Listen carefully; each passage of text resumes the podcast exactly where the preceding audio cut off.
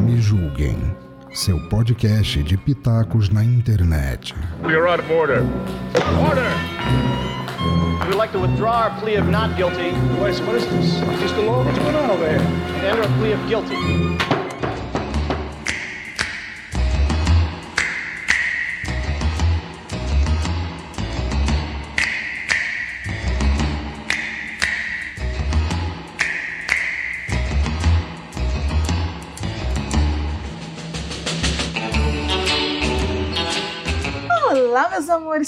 Vocês? Sim, que sou eu, Lika Moon. Estamos aqui no Me Julguem Podcast, um podcast acima de qualquer suspeita. E hoje nós vamos falar de séries antigas. E para me ajudar nesse caminho, eu trouxe o meu amado, o meu gostoso, o meu delicinha, editor Maverick, tudo bem? Olá, galerinha. Eu vou tentar imitar as meninas falando. Olá, meus amores. Sou eu, Maverick. Tô aqui, não consigo. Sou eu!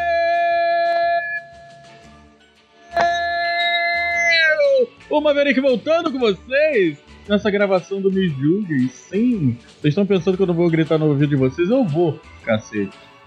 Que ele é desses, né? E para ajudar a gente nesse bate-papo descontraído, eu trouxe finalmente a linda, a maravilhosa, a perfeita Fabris. Tudo bem, Fabris? Oi, tudo bom? Aquela pessoa que fala que fica brava e fala, poxa, agora eu tô brava, eu tô pistola. Que poxa! Falei, Nossa, que menina revoltada. Assim, até Praticamente. parece que eu sou, sou essa candura de pessoa.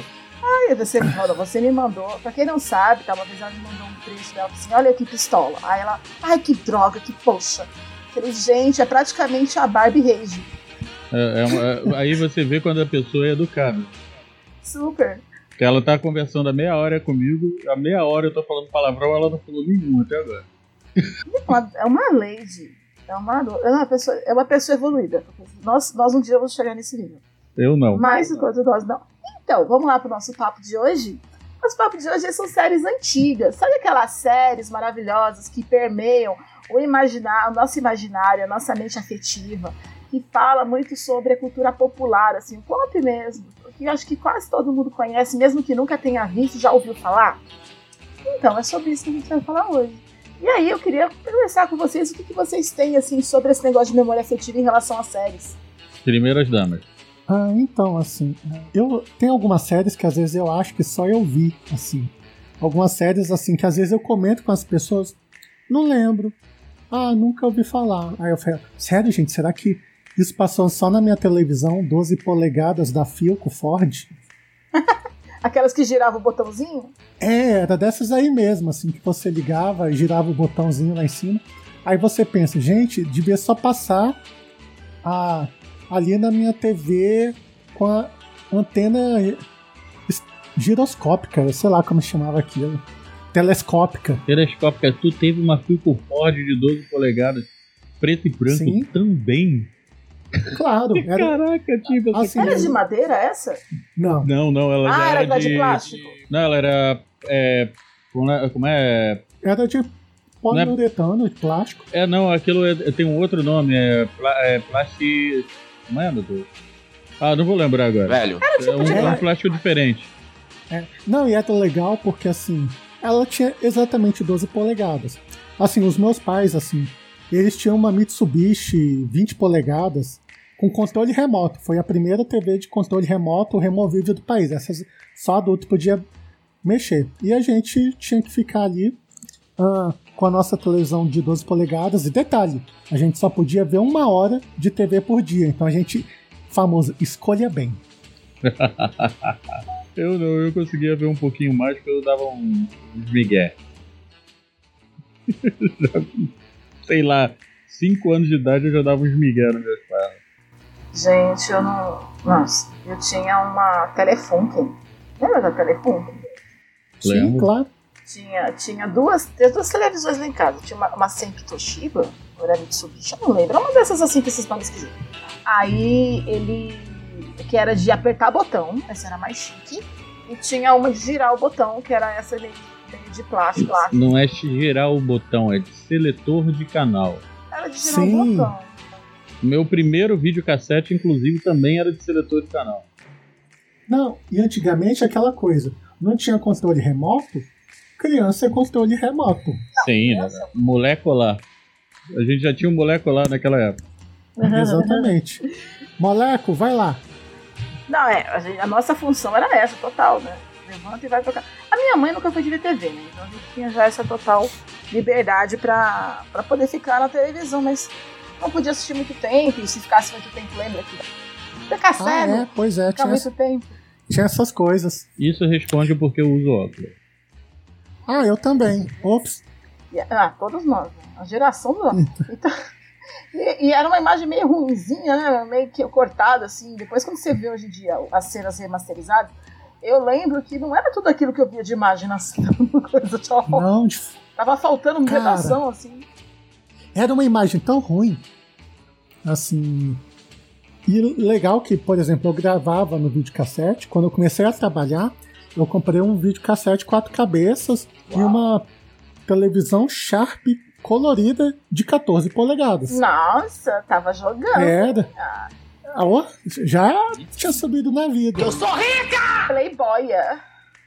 Total, total. E assim, era a te- minha TV do quarto. Eu falei, caraca, agora sim eu po- vou poder ver meu- meus filmes e as minhas séries à vontade. É ir na locadora fim de semana e pegar cinco filmes e pague três. Aham. Re- Devolva rebobinado, né? Não, mas eu devolvia. Eu era. Eu sempre fui Caxias, até nisso eu, eu, eu era certinha. Nossa, eu, eu adorava. E Só que a gente não podia levar sempre, né? Porque tinha dinheiro, era caro. Aí a gente fazia, a gente fazia vaquinha na rua, às vezes, sabe? Os amigos davam um pouquinho e a gente ficava o final de semana inteiro lá. Porque tinha, tinha. A gente tinha a bendita do videocassete, assim. A gente era pobre lascado, mas a gente era melhor que os outros, assim, então a gente achava que a gente era rico. Porque Pô, uma das mas era. televisões era colorida e a gente tinha videocassete. Então, como meu Aí- pai era técnico em eletrônica, geralmente tinha dois, três videocassetes lá em casa. Porque, por exemplo, provavelmente dois eram pra consertar de alguém. Então, eu já copiava a fita naquela época. eu já pirateava a porra toda. Não, não, é, não, sabia mexer nessas coisas, mas também era bem pequeno, né? Não sabia o que fazer. A gente é da mesma idade, né, Fábio? 79 também, não é? Ah, eu sou de 79 também. Ai, gente. É, então eu sou o único velho aqui. Então não é tão velho assim. Só um pouquinho mais. Você é de quanto? 76? Três. 73. A gente já tem. Me respeita, eu vi Guerra nas Estrelas o primeiro no cinema. Você viu o primeiro no cinema? Tava com Nossa, 5 anos de idade. Eu lembro direitinho do meu pai, o meu pai que me levou, né? Eu lembro direitinho que eram as crianças todas sentadas na frente, né? E como eu era pequeno, eu fiquei no Uhum. colo meu- da minha mãe. Quando entrou o, o Destroyer na, na tela, aquilo pra mim foi. Sei lá, era como se eu estivesse vendo pela primeira vez o raiar do sol na minha, na minha frente. foi catártico, assim, aquele a abertura, assim, aquele destroyer que não, não acaba nunca e você. E eu fiquei imaginando. Eu, eu, eu vi Guerra nas Estrelas, que na minha época era Guerra nas Estrelas, primeiro na manchete. Ah, tá. E E, já assim- tinha passado na Globo. Pass- Assim, eu vi na manchete e a, e a dublagem chamava R- o R2 de Arthur. Tanto que a, Arthur. Arthur, a estrela lançou o Arthur por causa, por causa disso. Só que o Arthur da estrela era um robô marrom. Hum, Oi? é, o Arthur da estrela era um robô marrom com braço com tudo. Mas quando eles falavam do Arthur, era do Arthur. Eles faziam uma indicação de que era do Guerra nas Estrelas. Hum, Gente, como assim? Eu estou absurdada. É é que, assim, eu fico pensando que o nosso poder de imaginação era muito grande. Que eu brincava de fazer nave, eu pegava caixas de fósforo, assim, tampa de caneta e fazia uma nave. Um- uma espécie de aviãozinho. Quem nunca fez navezinha de batalha com quatro tampinhas de bico?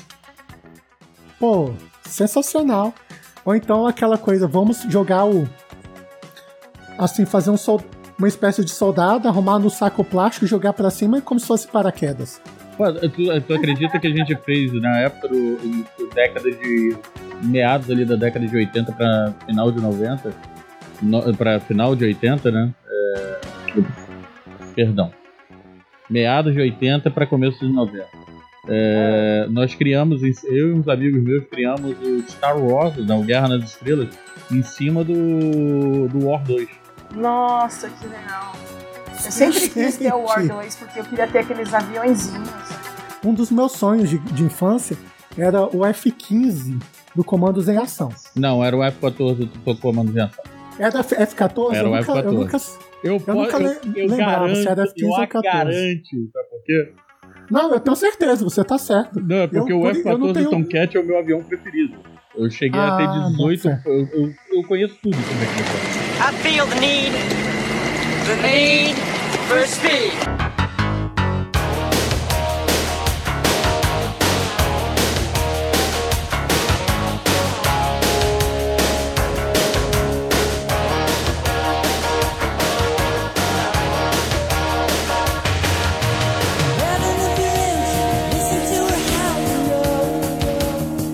Né? Ah, E teve uma vez, o meu sonho também era ter ele.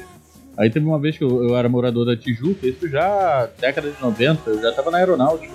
Eu tava andando pelo meio da rua, pelo meio da Tijuca com os amigos.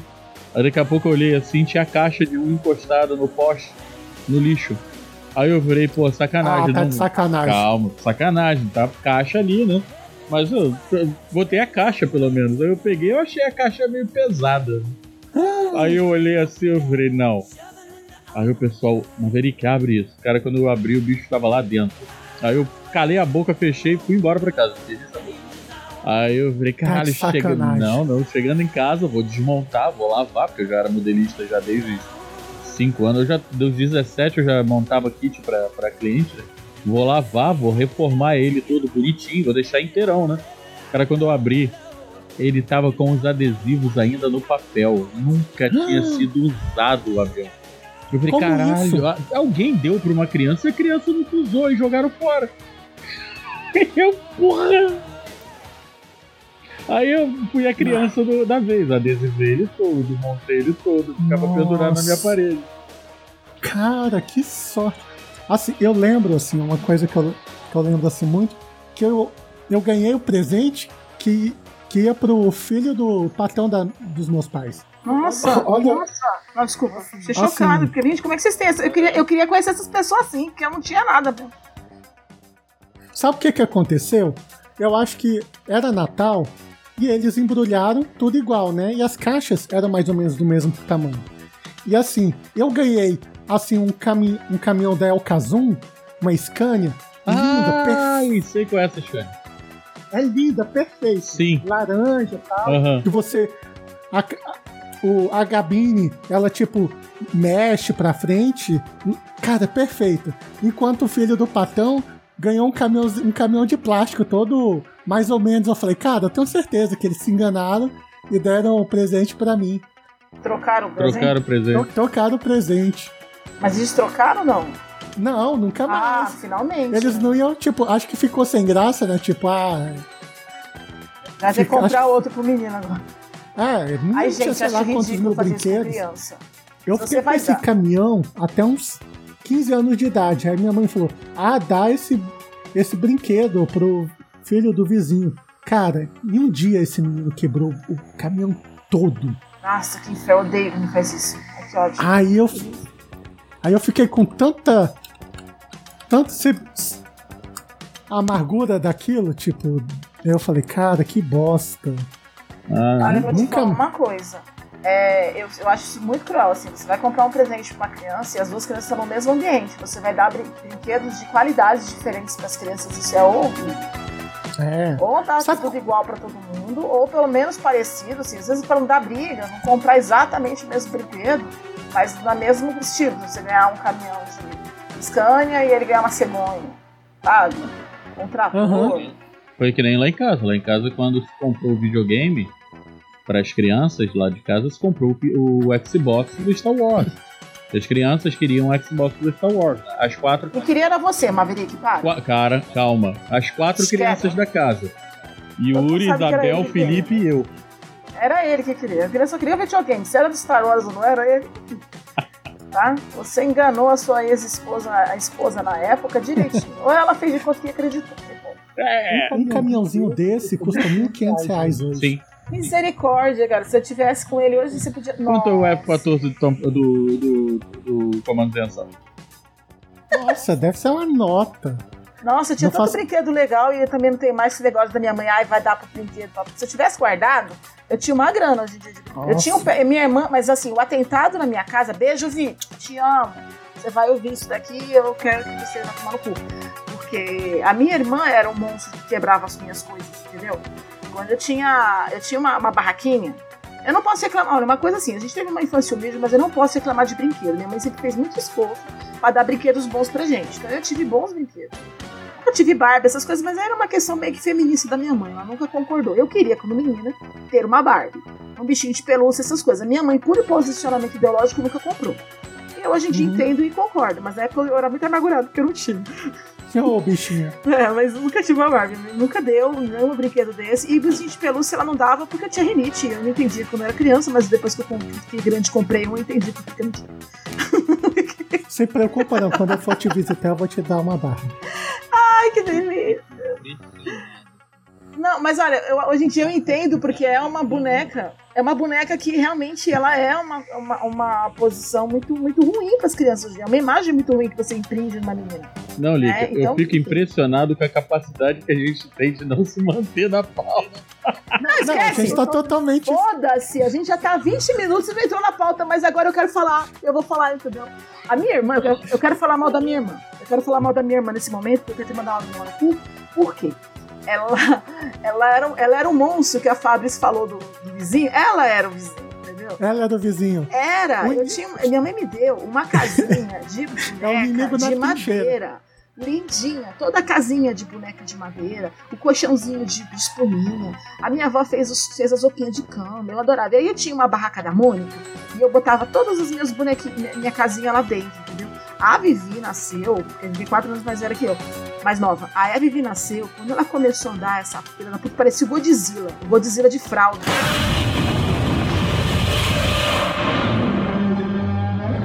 Ela entrava pela janela, saía pela. Nada, ela parecia o Godzilla pisando nos meus. Ela sentou na minha cadeira, deitou na minha cama, que era minúscula, quebrou tudo, né? Ela pisava no meu guarda-roupa. Eu lembro que, eu, que eu, que eu- que eu quase salvei a mesa, mas perdi uma cadeirinha. Ela pegou e pisou na cadeira. Assim! Que absurdo. Não, ela entrava pela janela, saía pela, pela, pela parede. O pega-pulga, meu Deus. Eu ganhei um pega-pulga, que era uma cama muito esquisita, assim, de plástico, meio vagabundo o brinquedo. E era aquele brinquedo que a gente só jogava uma vez, né? Porque minha mãe comprava uma pilha, era isso. E a, e a pilha durava o quê? 30 minutos. Hoje em dia eu entendo também que são dois tesão quando você compra um brinquedo desse pra criança, né? Quando compra e quando quebra, porque o barulhinho infeliz. Aí as minhas pulgas sumiram. Minha mãe brigou comigo, me deu uns tapas, porque eu sumi com as pulgas. Mãe, mas eu guardei. E as pulgas sumiram. Você perdeu seu brinquedo, você quebra tudo. Aí minha mãe foi levar o rádio pra ouvir lá com os amigos. E o rádio não funcionava. E quando eles foram abrir, tava cheio de pulga dentro do rádio. A Vivi foi enfiando as pulgas no, no toca-fita, sabe? No buraco do toca-fita, no chão. Foi saindo pulga colorida de dentro do toca-fita da minha mãe. Eu falei, tá vendo? Eu falava, tá vendo? Eu não perdi as pulgas nenhuma. E ninguém entendia, eu chorava. assim, Eu não perdi as pulgas. As pulgas minha irmã que enfiou. E a Vivi com aquela cara com o dedo no nariz, assim, sabe? Três anos de idade, olhando pra mim assim, com o dedo no nariz. E eu vou te falar uma coisa. Eu vi, eu cresci, eu cresci, era toda barbizinha, minha irmã toda molecona. E hoje em dia, o Davi é todo molecão, meu filho, e a minha sobrinha é toda barbizinha. Trocou. Olha aí. A minha irmã Essa- falou: não, minha, minha filha não vai ficar de breca. Minha filha não vai ter esses negócios. Minha filha é toda trabalhada naquela bebê Baby Alive. Ai, tudo que minha irmã cuspiu caiu na boca, sabe? É toda trabalhada no cor-de-rosa. Os meus Ah, linda. três sempre foram os amores. Sempre brincaram tudo junto, brincaram de boneca, carrinho, porra toda junto. Quando eu saía pra comprar Hot Wheels, eu comprava eu comprava cinco Hot Wheels, era um pro Yuri, um pra Isabel, um pro Felipe, dois pra mim. Todos iguais, né? Pra não ter briga. É, Entendeu, Fabris? Porque eu passei de dois mil Hot Wheels. É, isso faz, faz algum sentido. Eu só acho. Eu sou por baixo, né? Mas eles sempre foram crianças muito, muito, como eu posso dizer, educadas para brincar, né? O Yuri tentou tacar fogo na irmã duas vezes, quase conseguiu. Depois esmagou o dedo dela na janela de guilhotina. A irmã empurrou ele Meu balanço de cabeça na pedra. Aí, o único que sempre apanhou e nunca bateu em ninguém foi o Felipe, que era o mais velho. Os dois se juntavam, metiam a porrada nele. Mas sempre foram pessoas assim, muito normais, muito tranquilas, muito. O Davi tem 12 anos. Mês passado, esse abençoado estourou a televisão dele de 42 polegadas da LG com um, nerf, um tiro de nerf. Tu me contou. Eu Ai, quase morri. creio. Eu- eu- eu- querer matar? Queria. Posso? Não posso, entendeu? Porque foi um acidente. Mas eu fiz ele pagar. Eu peguei, rapei a, a poupança dele e agora ele continua ganhando, trabalhando, porque ele trabalha, pode- ele ganha, ele faz as coisas que são obrigatórias, ele faz coisas a mais. Aí eu dou 50 reais por ele por mês. E esse dinheiro que ele tá por mês é pra pagar a televisão dele. Enquanto ele não tem mais de pagar essa porra da televisão, ele não vai ver dinheiro nenhum. Então, a Andréia, a Andréia comprou dois nerfs uma vez pra casa. Era pro Felipe e pro Ah. Yuri. Aí ficava o Felipe e o Yuri contra mim. Aí ela para- proibiu a nerf, a nerf dentro de casa. Eu não sei se é porque geralmente quem pegava nerf das crianças pra atirar nelas era eu e eu atirava em todo mundo, inclusive na Andréia. Ou se era porque. Ou se era Ai, porque teve uma vez que ela tava jantando e eu dei um tiro e a nerf entrou na boca dela com comida. É tudo. Ai, gente. Ai, gente, que horror! Eu não posso nem falar que eu fiz sem querer, porque a intenção era toda essa e eu tenho uma mira filha da puta. Nossa, você não vale nada. Nossa, eu, Mas a gente precisa voltar pra pauta! Faz 20 minutos que a gente começou essa bodega e a gente não entrou na pauta ainda. Por quê? então, Foda-se. Porque assim, então, vamos é uma pergunta. Qual é a Ah. primeira série que vocês lembram de ter visto na TV? Caralho, eu tenho três logo de cara: Star Trek, Zorro e Daniel Boone. I Love Lucy. Não sei se conta como série, mas sítio do Pica-Pau Amarelo. E. Ah, era uma série, vai, brasileira. E pior que tem o sítio também. Cara, é muita coisa. É, o sítio É, do o sítio eu Amarelo. considero série. Era uma I série. Love Lucy e aquele The Strokes. Que eu não sei, assim, eu não lembro qual, eu era muito nova, eu não lembro qual era o nome dele na época na, na televisão aberta, mas chamava The Strokes, que era um velho que tinha um, um molequinho pequenininho, que depois ele cresceu, o ator continuou tampinha. Ah, e tinha a Ilha da Fantasia também, mas eu nunca entendi a Ilha da Fantasia, gente. Parecia que não era pra criança aquilo. Depois que eu cresci. Não, eu não vi- era pra criança. é, mas eu era Nossa. bem pequenininha e eu assistia, porque anos 80 era assim, entendeu? Nossos pais pensavam, tá na TV aberta, deixa eu ver. A maioria das, das séries que nós assistimos não eram pra criança. De É, jeito eu nenhum. nunca entendi o que que era aquela ida da fantasia, porque tinha aquelas minha pelada de sambando e mostrando o cu pra gente. Ah, aquilo era uma maravilha, eu adorava. Ah, assim, as, as primeiras séries que eu lembro é o Incrível Hulk. Tananana. Coloca aí, editor, a musiquinha de final.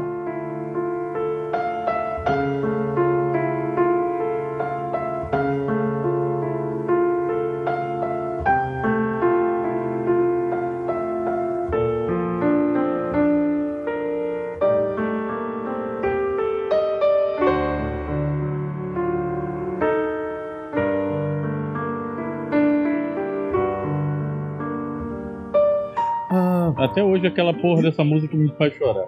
Eu tenho medo, eu, tinha, eu morria de medo, eu chorava quando ele ficava com os olhos vermelhos, amarelo, sei lá. É, É. branco. aí também tem Spectral Man, Planeta Terra, Cidade Tóquio. Como todas as grandes metrópoles, metrópoles. Tóquio se acha hoje em desvantagem na sua luta contra o maior inimigo do homem, a poluição.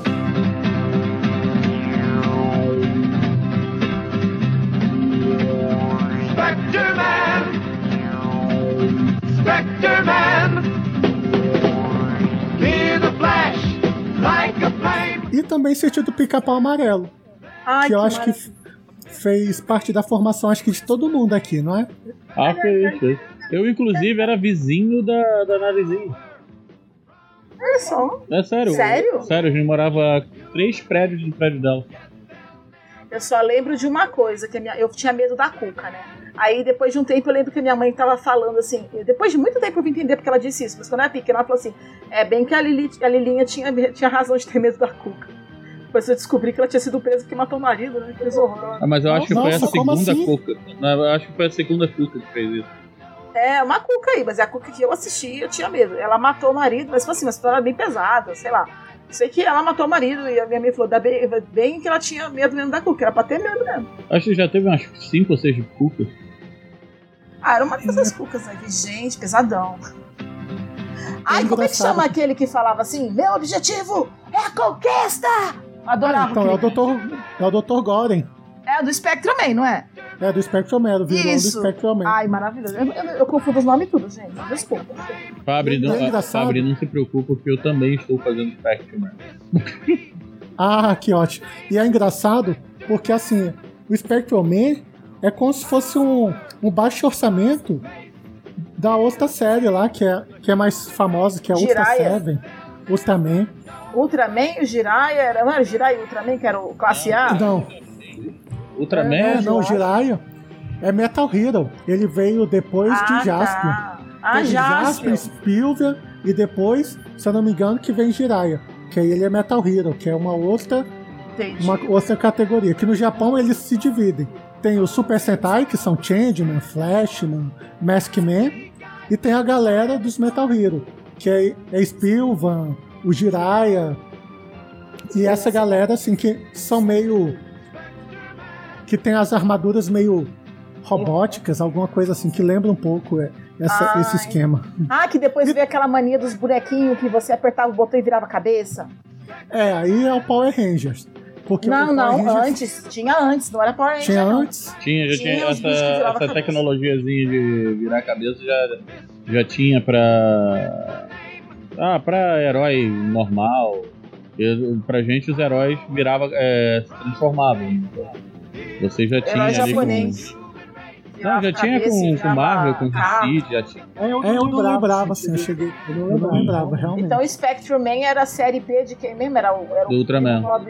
de- Ultraman. Mas ela não foi. E ela depois não foi à frente, nem foi é, remasterizada nem nada, porque hoje quem comprou ela é a proprietária do Ultraman. Então ela não. Porque realmente não foi continuado. É, o Mas Spectrum quem Man não, gosta, mais quem não gostava do Spectrum Man, gente, aquele cabelinho daquele Dr. Gore era perfeito. Eu adorava. Adorava aquele, quando ele levantava o braço pra cima e gritava, é conquista! Cara, adoro, até hoje. E o Caras, o Caras totalmente Tá merda. troglodita. O cara já Vocês era. aprenderam com essa série japonesa? Meter a porrada nos amigos. É o quê? Ah, não. Foi mal. Não, a, a gente aprendeu a, a fazer lutinha com os coleguinhas. Isso. A salvar a cidade e destruir a cidade. E toda vez que tivesse uma explosão, você fazia música. Não, eu aprendi que Tóquio era onde tinha os melhores construtores civis do mundo. Toda semana Tóquio ia pro caralho, na semana seguinte tava inteira. Incrível. Eu, eu lembrava que assim, como é que você salva a cidade? Destruindo a cidade. Toda vez. É. Aí você é indo brigar depois com o monstro gigante lá na pedreira. Porque a- a- aquela pedreira, eles ganharam. Eles acham que eles desativaram e falaram: vamos fazer isso aqui de set de filmagem. Porque toda a série era gravada lá, velho. Eles devem ganhar grana até hoje. A pedreira da. é, como é que nego chama? É, pedreira da.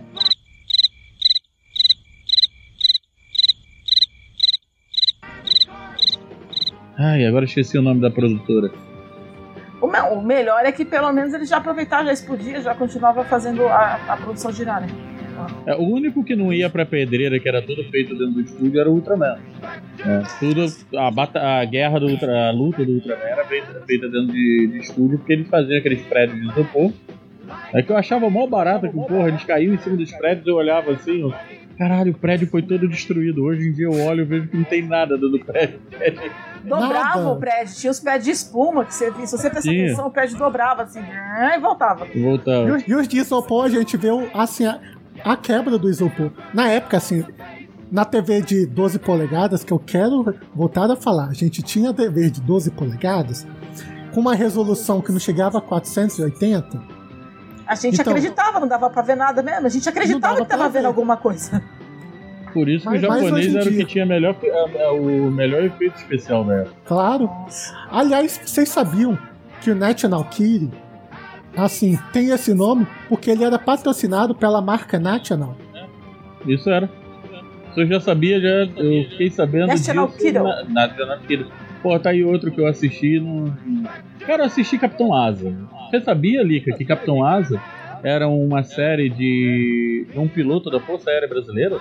Não diga! Digo! Que coisa! Capitão Asa eu não vi. Assim como o vigilante, o vigilante rodoviário. O vigilante rodoviário e seu cão lobo. Exatamente. Conheci, eu conheci ele no encontro de carros antigos. Ele tava lá com, Olha. com cinta dele.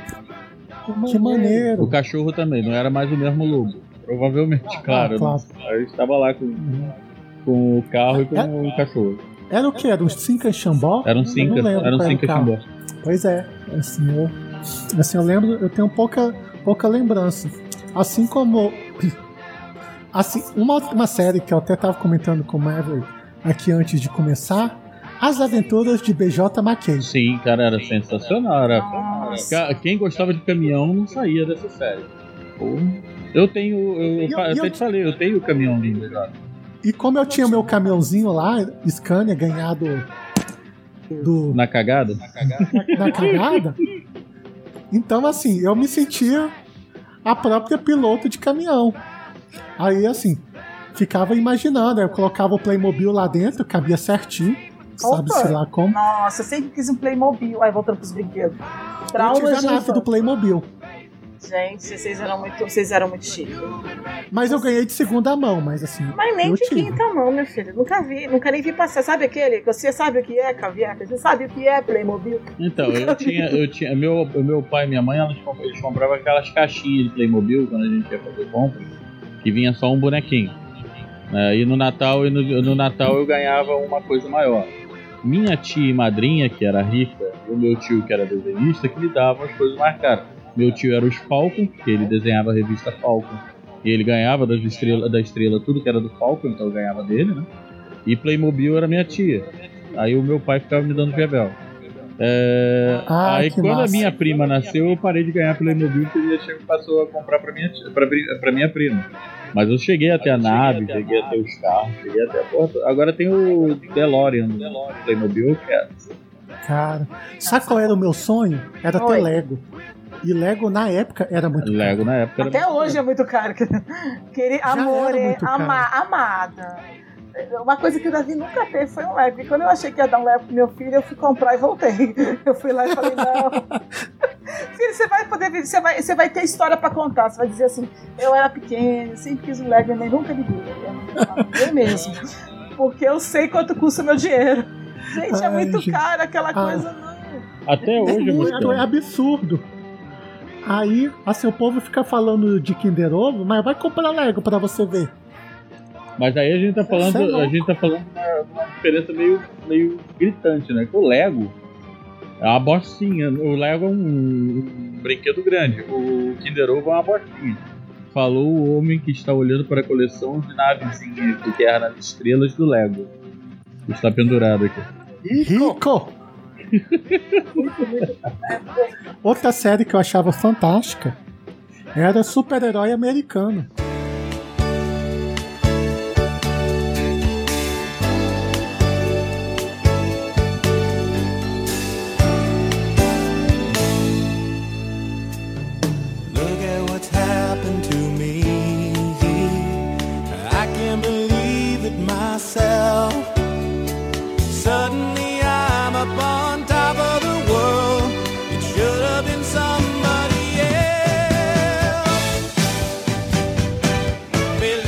Também tem um tema muito bom. Muito bom!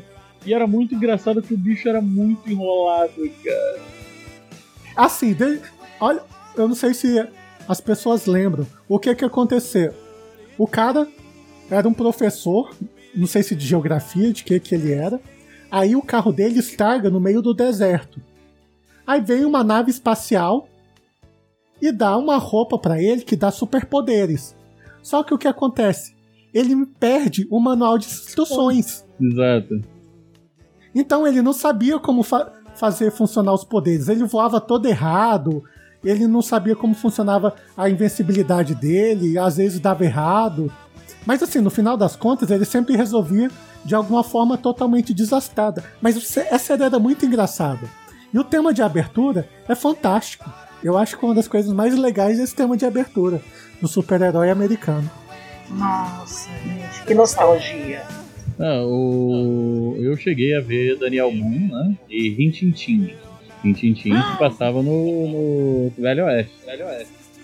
E, e eu vi Rintintin, vi Lessie.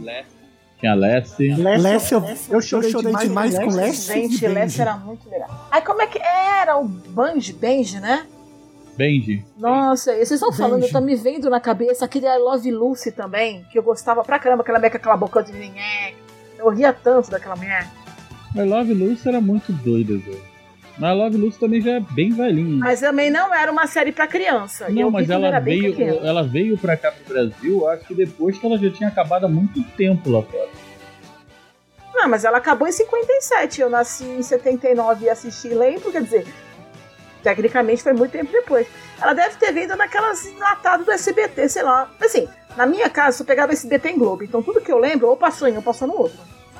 Depois começou a pegar manchete, mas a manchete pegava muito ruim, então eu nunca lembrava direito as coisas, porque a gente assistia mais pela vontade de ver mesmo, mas assim, a gente meio que imaginava, era quase uma rádio.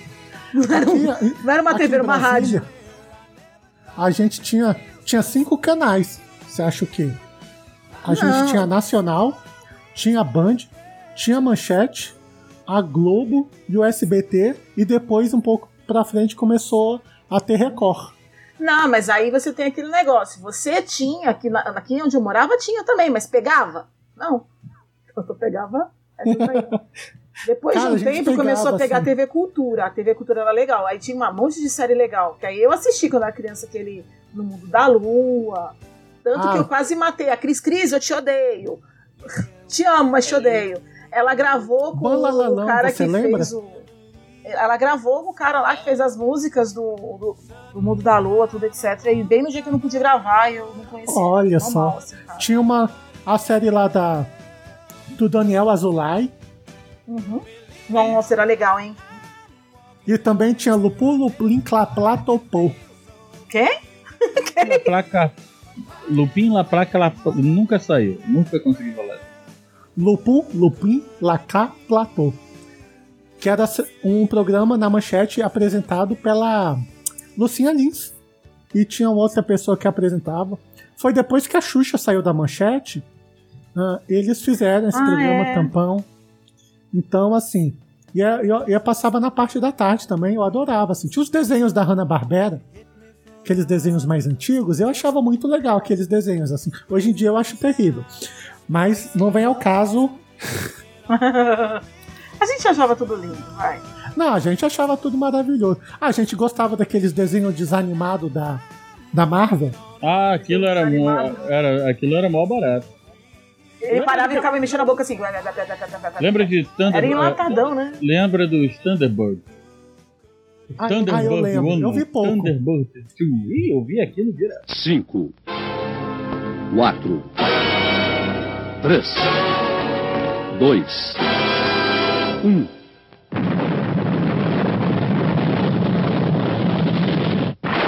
Thunderbirds em ação.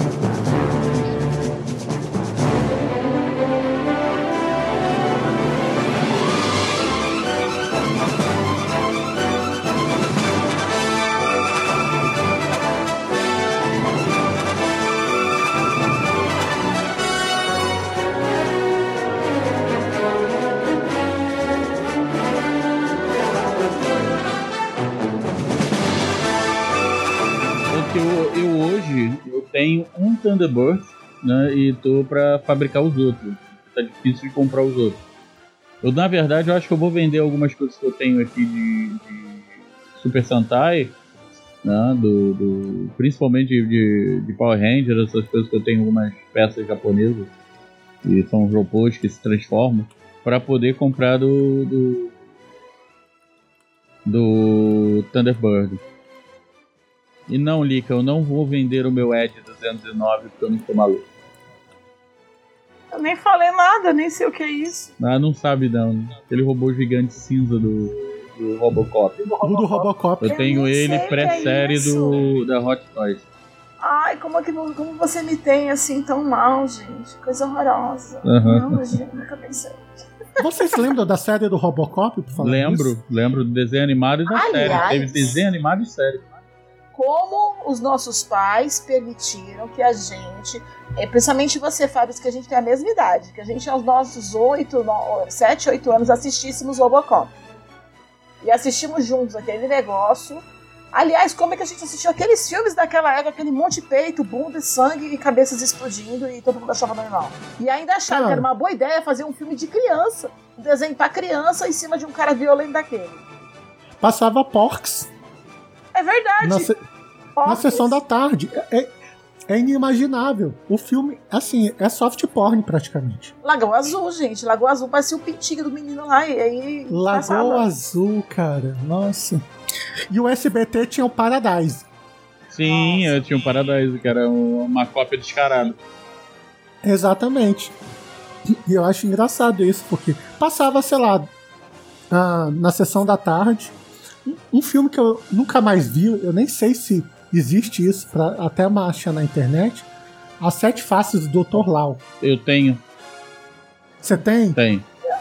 Só que eu tenho. Cara, você sabe quando você tem uma em- imagem, mas não lembra? Eu, eu, eu tenho uma imagem, mas não lembro exatamente. Tem umas coisas que ficam nebulosas na cabeça da gente. O filme é muito legal. E os efeitos não são ruins pra época. Tudo efeito prático. Sim. É uma coisa que eu percebo que muito efeito prático hoje em dia ele funciona bem, melhor do que alguns efeitos ah, de, de computador. Gente, eu lembro desse filme, nossa, que tinha aquelas cabeças gigantes. Você lembra, né? Ai, agora que eu vi. É, eu tinha ela medo lembra disso, olhando cara, no um cagaço. Ela eu chorei lembra tanto quando eu vi isso, era muito cagona. Ah, Ah, e agora que vocês estão falando disso, e aquelas, aqueles filmes meio série, meio filme, não sei o que que era, de, de, de mitologia grega, muito ai, eu adorava. Eu amo, eu até hoje eu amo mitologia grega. Eu vi outro dia os Arconautas na Netflix. Os, Ar os Arconautas é muito bom. É muito bom o filme. Assim, você tem que, tipo, pe- perceber que tem um outro ritmo. Assim, mas o filme ainda funciona de, de certa forma. Agora, agora, engraçado, naquela época era a, a batalha de, de séries entre o SBT e a Globo, né? A Globo, Ah, a Globo certeza. tinha Águia de Fogo, Trovão Azul, Moto Laser, Coyote, o. Aí, Manimal. Manimal. É, tempos depois ele veio ter o, o Viper, que era o lançamento do Dodge Viper, né? Do, Foi carro o do- Hulk Hogan. o Hulk Hogan. E no, no SBT você tinha pra competir Super Máquina, Esquadrão A, né? Hum, nossa, o Esquadrão era muito bom. Esquadrão A pra mim é um dos melhores. Eu tenho a- o box da segunda temporada. Que não, o Eu cara ainda adorava não era aquele o cara. cara que tinha aquele troço na cabeça, assim, aquele moicanão, assim. Ah, o Bea Bargo. É. É, que foi o, Barago. o, o desafiante do rock no terceiro filme. Sim. Mr. T. Mr. T. E também participou daquele filme é, é, Táxi, é, Táxi Nova York, uma coisa assim. Que era dos taxistas e o carro dele era cheio de coisa. Não sei. O que você tá falando? Eu não faço ideia. Aí quer dizer, no SBT você tinha a, a, a, a parte mais terrestre, né? No, no, no- no na Globo você tinha mais a parte de helicópteros, de- aí tinha uma MacGyver, tinha não sei o quê.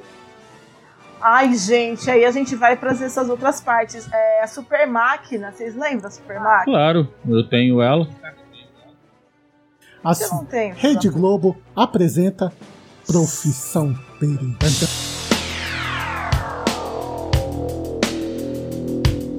A Monday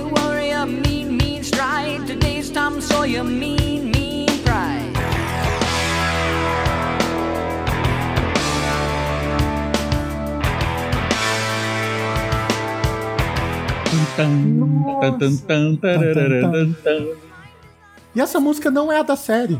Não, Não? não. Olha só.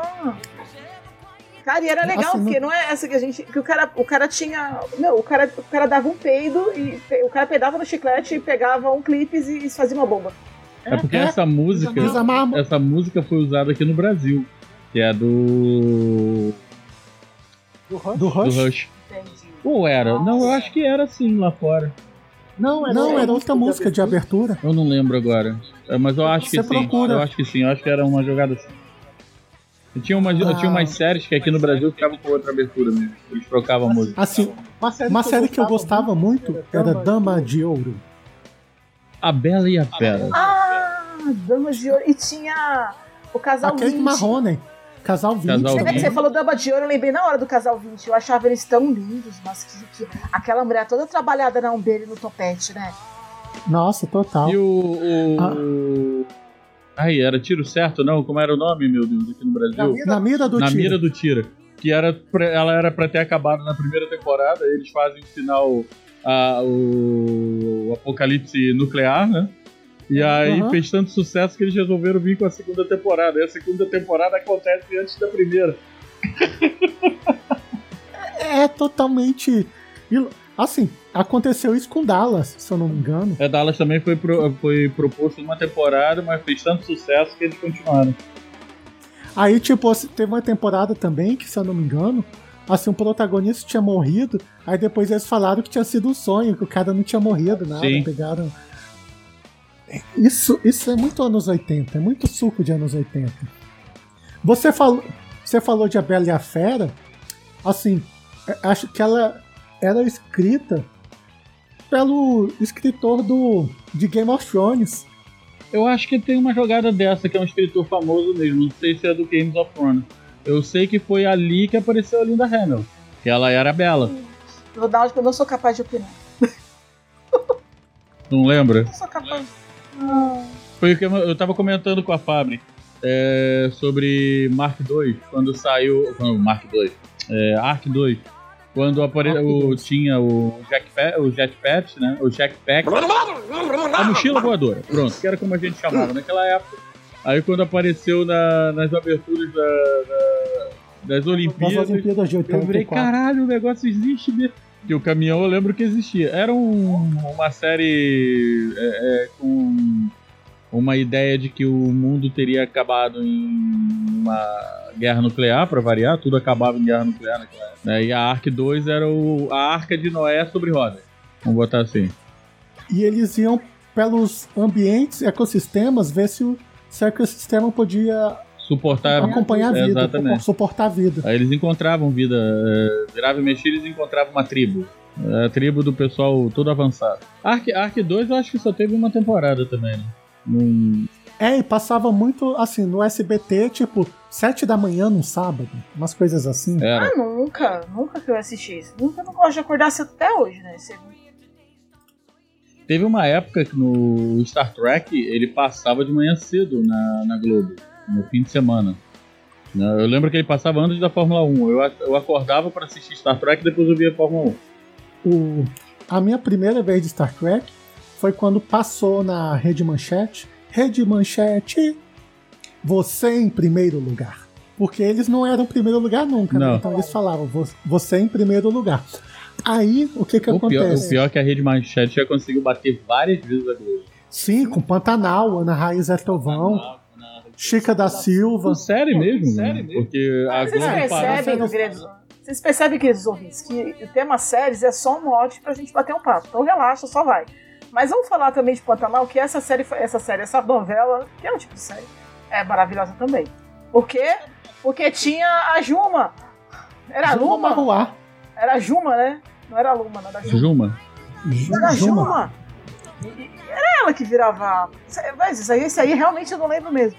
Que era a memória afetiva, assim, que, que virava onça, que tinha onça, sei lá, da onça. Acho que era ela mesmo que virava ontem. Ela era Juma Marruá, se eu não me engano. Eu só assistia Ai, porque ela gente, ficava pelada, tem- né? Eu não gostava da coisa, então assim, pra mim tanto fazia, assim, eu achava só que tinha muito pouca roupa, era um lugar quente, né? Assim, quando eu era criança eu falava, nossa, mas o Pantanal deve ser um lugar bem quente, o povo usa pouca roupa. eu sei, eu moro pertinho. Joinville tá assim também, um inferno. Esse, e tudo isso na- nos olhos de crianças, né? Eles não estavam nem aí. Foda. Não, mas passava, passava tarde. Mas pelo menos passava 10, 10 e meia da noite na manchete. E aí a gente, só, só fazer uma observação, a gente tá reclamando dos anos 80, mas quando chegou nos anos 90, o pessoal ligou foda-se no nível que a gente teve sushi erótico no Faustão à tarde. Foi. Em banheira do Gugu, com o pessoal tendo, com, sabe, com o cara, com a Gretchen rebolando, e o, E o Van Damme de O Van Damme tendo uma duro. ereção ali na frente de todo mundo. Que horror. Não sei o que é pior, assim. Ah, a peito pulando. Nossa. Tudo lindo, né? Hoje em dia nada pode mais. Tudo é perdido, é mal. O que, eu acho, o que eu acho engraçado é pegar o pessoal dessa época, como eu, pá, cara, tudo coisa e tal, e o pessoal hoje virar e. Ah, mas o meu filho hoje não vai ver uma porcaria dessa. Uma... Filho, eu, tu via coisa pior na década de 80. Eu concordo de não deixar ver porque não é pra uma criança. Entendeu? Mas vim falar que se ver vai bater. Cara, Filhote, você ficava acordado de madrugada e seus, seus pais fica perfeito. ficava com, Não. ficava com o controle na mão e o, a outra mão e outro controle. É, assim, a gente via sexta sex. Sexta sexo. É, não tinha- a gente via as garotas Tutti Frutti do Miele, gente. Pelo amor de Deus, Tutti Frutti, Tutti Frutti, Tutti Frutti, yeah! Nossa, não tinha nada a ver aquilo. Não, assim, eu, eu acho que uma coisa que às vezes eu vejo, assim, né, a tia problematizadora chegando, né, raio problematizadora. Mas assim, eu vejo que o pessoal reclama muito da nossa geração, que a nossa geração já é uma geração anterior, né? Eles reclamam muito da nossa geração porque a gente não.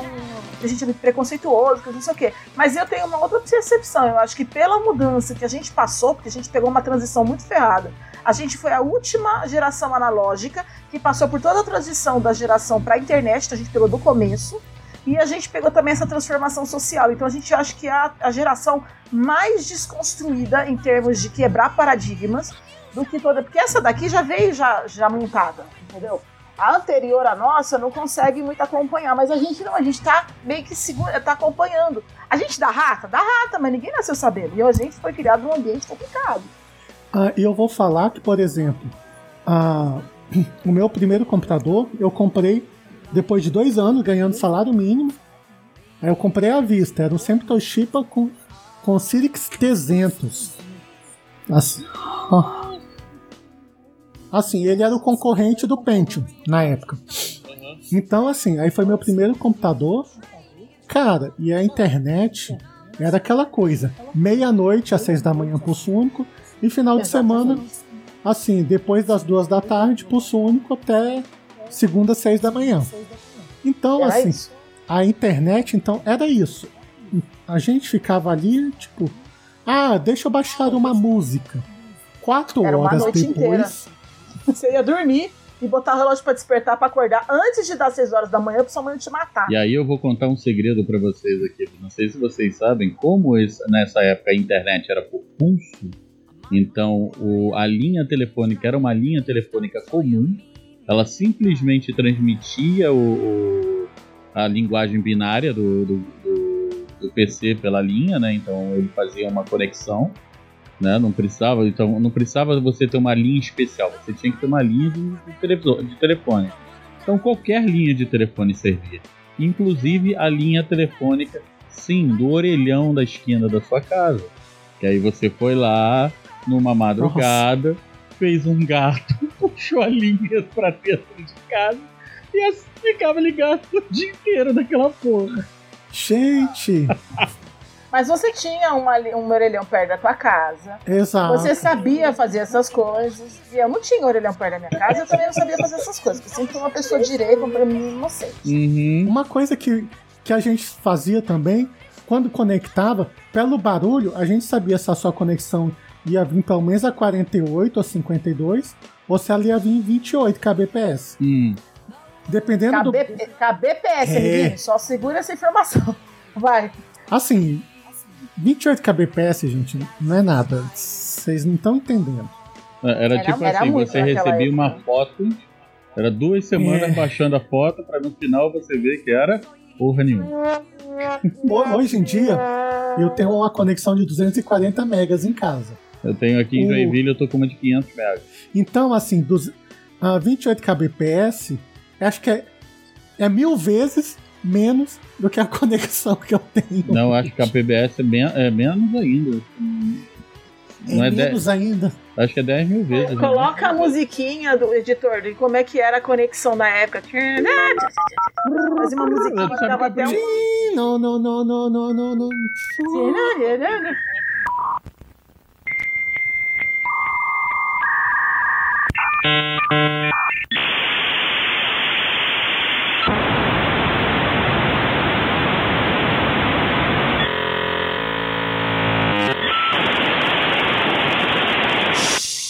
Sabe que eu aprendi a falar, a falar binário. Fui obrigado a aprender a falar binário. Falar não, entender binário. É. É porque Aí a primeira vez que eu trabalhei, eu trabalhei com informática foi com mainframe. Mainframe era aquelas porra daquelas torres gigantes que não para. Ela tá ruim, mas ela não para de rodar o arquivo. Aí tu tinha que ficar parado do lado escutando pra ela falar. Aí quando ela fazia aí você sabia que ali naquele tempo você tinha que temporizar. Ali naquele tempo tava com problema. Aí você sabia como, aonde ligar o, o terminal burro pra fazer o, o reparo. Tem ideia que, que merda que era. A, a nossa vida era difícil. É. Nossa, a gente tinha, a gente tinha, a gente não tinha Google não, era aquele Cadê? é, Era o KD. como é que chama? Não era antes tinha o KD e tinha um americano também, O AOL. Não, é que tinha AOL, tinha o? KD. Não, não, não era Geocities. Tinha Geocities. Era muito difícil conseguir uma informação, mas naquela época a gente conseguia um livro, alguma coisa, numa época que a gente só tinha mesmo e que ia até a biblioteca e copiar na mão, só de você conseguir poder imprimir aquilo ali, sabe? Era uma coisa, porque a minha mãe comprou um 136, 150, eu não lembro o número. Era, 130, era o Pentium, Pentium 64, sei lá. Pente 66. Esse é um É 66. isso, Pentium 66. É, ela comprou um negócio desse e eu, com, o meu segundo salário eu fui lá e comprei uma impressora. Matricial? E, gente, oi? Não, matricial não, comprei uma impressora jato de tinta. Ah, já era de. Nossa! Rica, eu, da- eu dei aula, eu tava dando aula na época, porque às vezes depois não valia muita coisa no meu dinheiro, mas na época valia. Feliz, contente com o salário. E eu dividi em 10 vezes o cartão, porque eu fui levar lá pro minha, eu eu fui levar o meu. Isso foi em 90 e Disquete. quanto, mulher? Oi? Isso foi em 90 e quanto? 98 já. Foi em 99, 99. quando foi 99, 99. quando eu me formei na faculdade. É, foi 99, Então, em, formando. 90, em 99 eu já trabalhava. Faz 20 anos que eu me formei, 22, né? Nossa, em 99 eu entrei na faculdade. Aí por isso que eu comprei meu primeiro computador. Então, em Minha mãe 99 eu já trabalhava há 5 anos como radialista, Nossa. né? Pra tu ter ideia. Já trabalhava há 5 anos como radialista, eu acho que eu tava indo. Eu tava saindo. Em 99 eu tinha. Não, em 99 eu não tava casado, eu tinha saído do sexto casamento em 98. Né? E tava comprando, eu acho que o meu 16 Opala, 17 Opala. Nossa, não tava nada disso, tava só. Eu comprei. A história da minha impressora foi: eu fui, eu fui imprimir o meu TC numa- no meu disquetinho. Eu, eu gravei no disquete. Aliás, quem já gravou não, sabe- não sabia que tinha que gravar no computador, gravação de disquete perdeu. Já fiz Meu amor, Ah, eu, eu gravava em fita cassete. Mas graças a Deus não foi nada muito importante, porque o meu TC tava no computador. Aí eu imprimi no disquete, eu botei no disquete e fui lá na, e fui lá na coisa pra imprimir, sabe? Você ligava o disquete e levava lá no negócio de imprimir lá na. Como chamava aquele negócio lá? É... E tinha aquele monte de computador, esqueci o nome hoje em dia. É, Se chama. É... Lan House. Aí, Lan House. Aí a gente levei na Lan House pra imprimir o meu trabalho. Aí cheguei Porque lá. hoje você, hoje você vai na gráfica pra você imprimir qualquer Aí coisa. Naquela época era outro-. Eu voltei em casa, peguei mais três disquetes, salvei o trabalho em três disquetes, cheguei lá e não imprimia. Aí eu fiquei desesperada. Eu falei, Meu meu Deus, eu trabalho, eu preciso entregar Você hoje. levou o computador pra lá. Eu quase levei. Aí eu peguei e do lado tinha um- uma loja que nem tem mais aquele do. Hoje em dia é do Pinguim lá, mas era, antigamente era outro nome. Não tem mais. Aí Ponto eu fui frio. lá e Ponto Frio, mas o Ponto Frio tinha um outro nome antes. Não, ponto frio sempre foi ponto frio. Ah, eu não lembro. Tá, mas foi o ponto frio, então deve ter sido esse mesmo. Aí eu fui lá e comprei a. Fui e comprei uma impressora e dividi em 10 prestações do cartão de crédito, minha primeira dívida no cartão. E eu fui, levei pra casa, imprimi e imprimi colorido. E como a gente não tinha nenhuma lógica de ABNT, eu imprimi tudo com as letras bonitas. Parabéns. Meu, meu TC foi feito com aquelas letras que eu achava mais bonitas. ninguém nunca- E o professor não que reclamou, porque ninguém se importava. Lembra? Ninguém ca- tava cagando pra aquilo. A, a BNT pra quê, né? Não, ah, você falou de impressão. Teve um trabalho que eu fui apresentar na faculdade, eu salvei de sacanagem. Eu vou salvar em cinco disquetes. Meu Isso. Deus. este PowerPoint. Deu pau em quatro. Era normal acontecer isso. Você grava... Quando você dividia nos, nos, nos, nos disquetes, era normal dar pau. Ah, você colocava. Você, Pelo menos em um. Você argeava A menos R, não sei o que, blá blá blá. Tinha toda um, uma linha de comando. Você argeava. Insira o próximo disquete, insira o próximo disquete. Teve uma vez eu fui insta- instalar o Corel 5. Era um- Eram, de- eram 17 disquetes. Quem era que vinha Nossa. com 28 disquetes naquela época? Eu acho que era o Windows, né? Era o Windows. O O Windows, Windows eram eram 28 20, era disquetes. 28 disquetes. Aí, assim, deu pau no disquete de 17, número 17. Aí eu fui na, na loja de informática do lado e pedi emprestado o disquete 17. Eles emprestaram, eu fui e tentei instalar o Corel. Não funcionou. Funcionou. Ah, Era o- funcionou? Funcionou. Porque ele, assim, os, os disquetes, assim, a informação era a mesma, não tinha.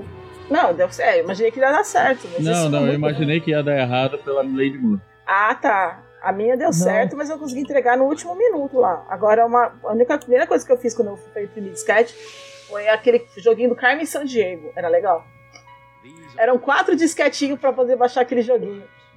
Cara, vocês estão falando em disquete, eu tô lembrando que eu, gra- eu fazia jogo, aqueles jogos bem, né, pobrinha.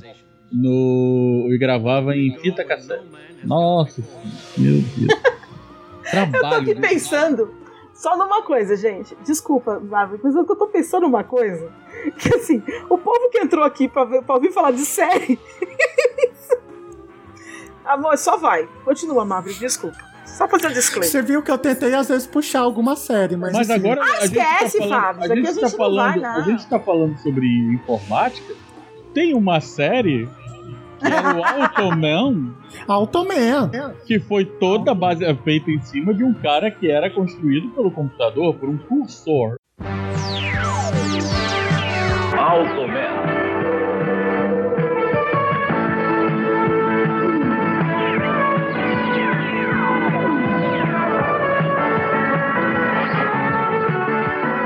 O cursor saía de dentro do computador e construía ele.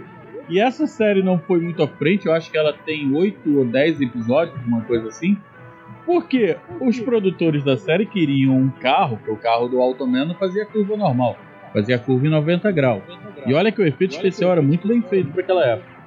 É, não podia ser um carro normal, não podia ser um carro no- comum.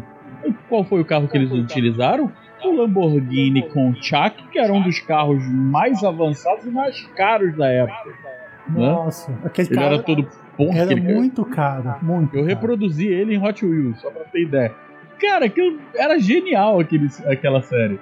E o computador do, do cara tinha 12 KB de memória. Por que não, né? Essa Eu pergunta posso, sempre falando, não? eu posso estar até falando besteira. Não, eu acho que era 128K de memória que ele tinha. Ele construía Ah, um ser humano, cara. Não tem como uma máquina com 128K. E o seu hoje em dia não consegue jogar, rodar aquele joguinho, né? Tá vendo? Por que choras?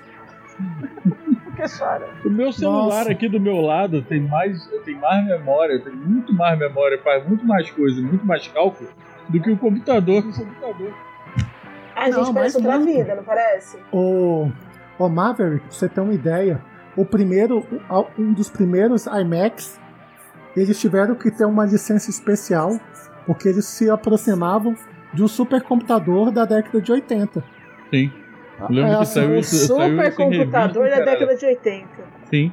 Como a gente, a gente. Olha como a gente passou, realmente, a gente viveu a, a evolução de tudo. Assim, a gente viu. A gente viu.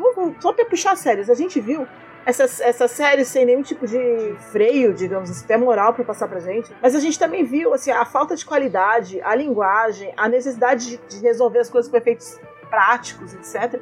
A eles se aproveitavam muito da péssima qualidade da televisão pra gente acreditar nos efeitos. E de repente você começa uma, uma era de informática e, e vai se desenvolvendo a tecnologia, o próprio videogame. E a gente passou, cara, a gente pegou tudo isso. A gente pegou tanto a questão da série, como videogame, como a televisão, como a internet nascendo. E Lica, pela. Lica, A série da minha vida, os Ducks de Hazard, né, os, os gatões aqui no Brasil, com o General Lee.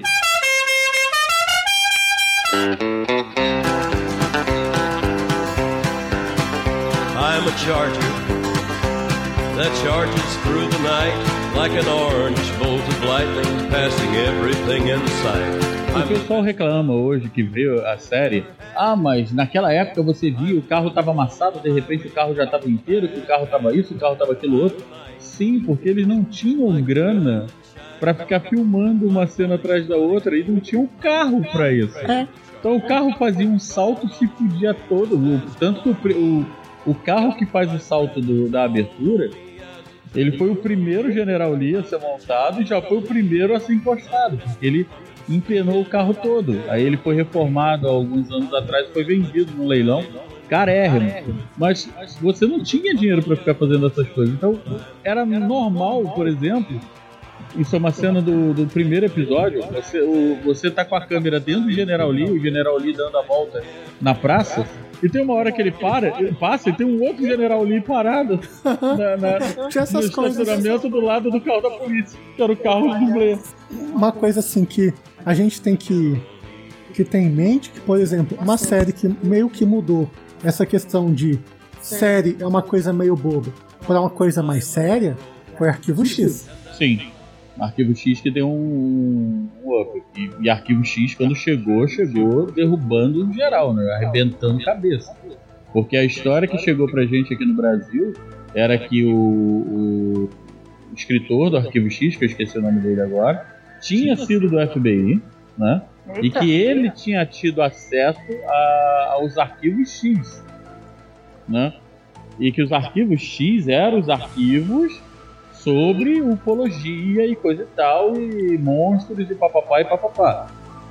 Depois da, É que- globali- depois da globalização, a gente veio descobrir que o arquivo X era simplesmente. é, não tinha mais aonde colocar o, o, A o documento de um, era- certo, de, um certo, de um certo arquivo e ia lá pro X. Que era assim, aqueles que não resolvidos. Isso, não resolvidos, exatamente. Aí ia lá pro X. Entendeu? Aí tem um episódio que eles falam exatamente isso, eles explicam que, que é isso, ah, não cabe mais aqui no não resolvidos, manda aí pro, pro X. Cara, e o arquivo X foi um fenômeno tão interessante que eles lançaram episódios e você pra VHS e nas locadoras. Então assim, você tinha um pack com, com 3, 4 episódios em fitas VHS e você ia lá na locadora e via a, as séries. E foi assim que eu tive muitas temporadas de, de série. Porque aí, quando o Arquivo X começou a fazer isso, o pessoal viu que dava, dava retorno, né? Eles começaram a fazer com todas as séries. Então você chegava, às vezes eu morria de rir, porque chegava no, no- na locadora e tipo, aquela série não tinha lançado isso. Mas tinha lá o, o CD, o CD, o, o VHS da, por exemplo, Esquadrão Classe A, do Gatões, do Águia de Fogo. Aí quando tu chegava em casa que tu colocava pra assistir, tava lá a legenda da Globo no, no- cantinho da tela, porque o pessoal gravava da, da TV, só cortava os, os comerciais e lançava como, como pack. E a- o Arquivo X já tinha começado isso normal de fábrica, né? Ele já vinha pronto. falar pra vocês que eu nunca assisti Arquivo X. quando passava eu ouvia e eu, eu tinha muita vontade, mas ele passava na TV a cabo e eu não tinha acesso a isso. Não, Eu vi na Record. não tinha na minha casa, tá? Tinha só na TV a cabo e a minha casa não pegava. Tinha sérias restrições. A gente que eu morava na Tijuca, eu morava praticamente embaixo da, do Sumaré, né? Não, não Praticamente tinha. não, eu morava embaixo do Sumaré. E as antenas de, de transmissão de todas as TVs no Rio de Janeiro ficam no Sumaré, que é o ponto mais alto. Então, Olha. Eu só botava um fio. Eu, eu- eu tive uma Filco Ford também, e tive aquela já de, de 14 polegadas de madeira.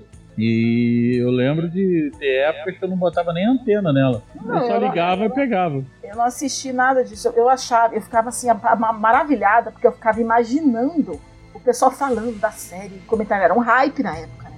E eu ouvia e eu ficava imaginando como era, gente. Eu queria muito assistir a School, sei lá, se era o School, a School, eu não lembro. Mas eu ficava imaginando. Isso, eu ficava imaginando.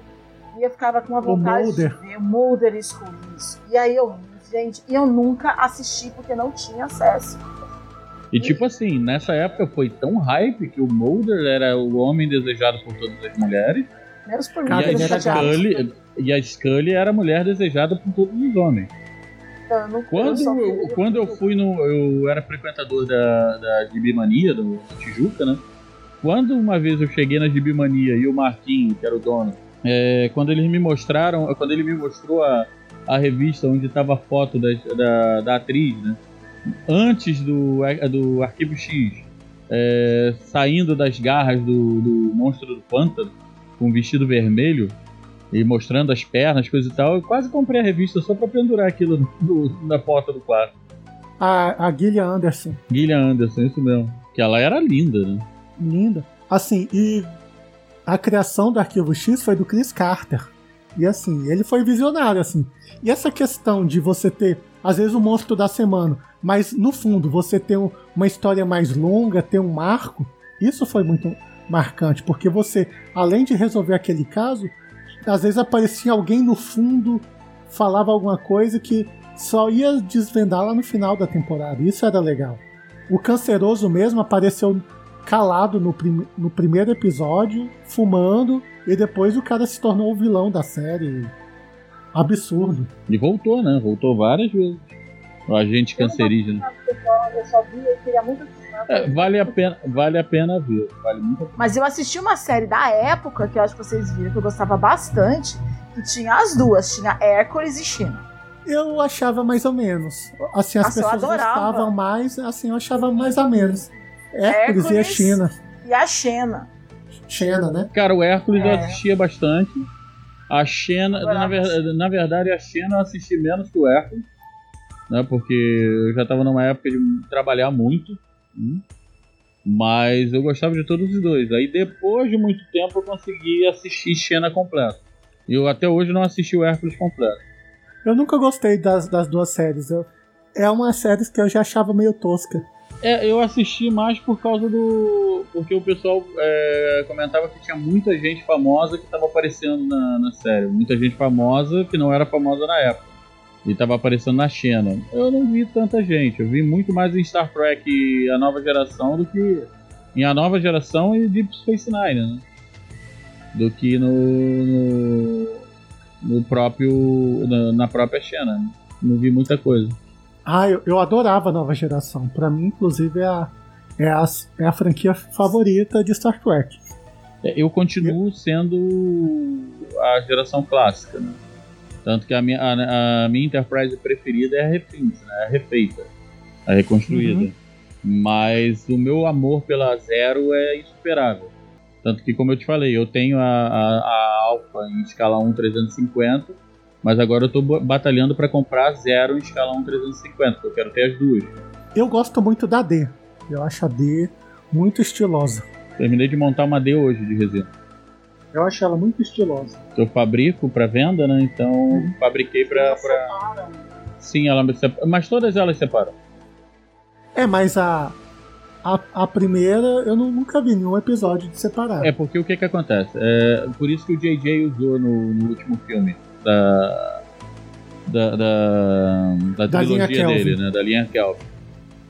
É, todas as naves, todas as naves da classe Constitution, Constitution, elas separam o módulo disco. Só que antes as naves, o, o salva-vidas seria a ascensão de engenharia, o módulo disco seria descartável, né? Aí depois eles consertaram isso. Botaram como se o módulo disco fosse o salva-vidas, né? E a, o- a seção de engenharia fosse descartável, porque aí você poderia detonar o, o. Mas isso só apareceu mesmo para as naves da classe da Enterprise depois da D. Mas aí veio a explicação que eles só fariam isso se a nave estivesse em perigo de ser destruída. Eles juntariam Uhum. toda a tripulação no módulo disco, o módulo disco seria o salvaguarda deles. Entendeu? Tanto que eles seriam o- uma. um- ela é- conseguiria entrar num- numa atmosfera, pousar, mas era entrar, pousar e não decolar mais. Entendeu? E a D já seria a primeira nave da, da federação que separaria e uniria o disco de novo. Ah, entendi. Entendeu? Ah, eu acho engraçado, porque assim, a maior, a maior parte dos planetas é classe M, né? Sim. Todo mundo é classe M. É, Eu acho no universo a, a quantidade de planetas classe M assim é infindáveis. Eu acho isso sensacional. Sim. Mas o engraçado também é que depois, eu acho que é no Deep Space Nine, eles explicam que o classe M não quer dizer que seja que suporte vida humana. É que suporte vida, né? Aí eles têm que verificar se é um classe M que suporte a vida humana.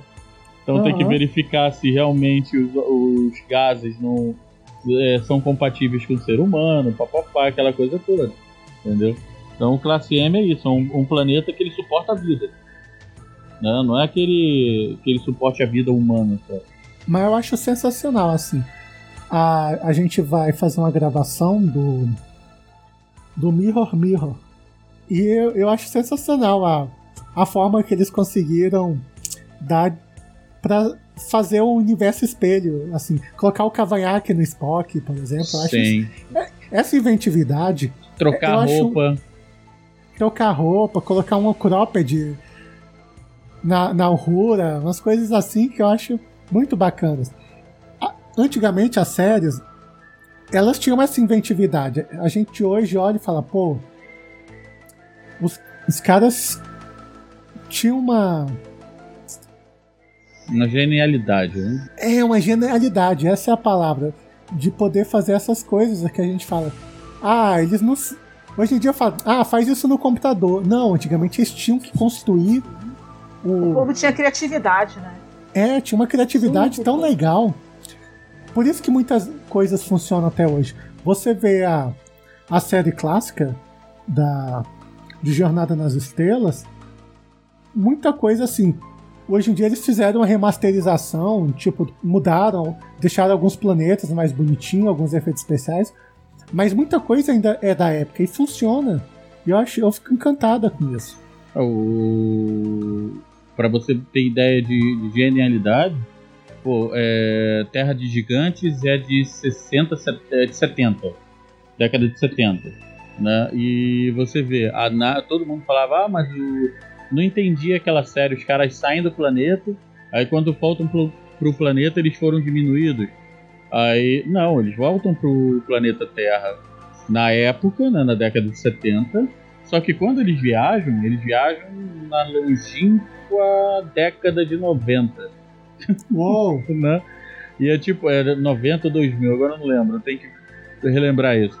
E a Spirit, ela não passa, ela era uma nave de, de, de viagem. é, Ai meu Deus, agora esqueci o nome. Ela não chegava a sair da atmosfera. Só que ela passa por um evento de buraco de minhoca. Né? Hum, ela, ela não volta para o planeta Terra dela, ela não volta no passado. Ela volta para uma Terra de, uma, de, um, de um universo paralelo aonde os, o, a Terra é gigante. Entendeu? O planeta é grande demais, tudo é muito grande. Eles são pequenininhos, meu. Evoluir de uma outra forma. Exatamente. Não, até o planeta mesmo. O planeta é gigante, é muito maior do que a nossa Terra. Ah, é, é, sei lá, tipo um Júpiter da vida. Isso, tipo um Júpiter. Mas é tudo, é tudo nesse universo é maior, entendeu? Como é que Cara, seria que- um mundo com todo mundo grande? Nossa, é muito legal isso. Ah, É, Terra de outra- gigante, é assim. Eles pousam no, no matagal, eles encaram um gato, rato. Gigante, né? Porra, é sensacional. A Lica, você falou de Ilha da Fantasia.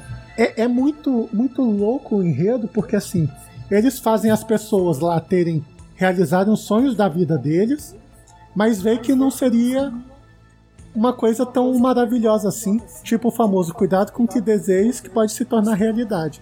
E sempre tinha uma lição de moral no final. Ah, sei lá, você quer ter duas mulheres. Aí você vai ver que, que não era grande coisa você ter duas mulheres, por exemplo. Quase sempre dava merda, né? Quase Sempre, sempre dava merda. Ah, nas minhas duas vezes Mas não deu, assim- não.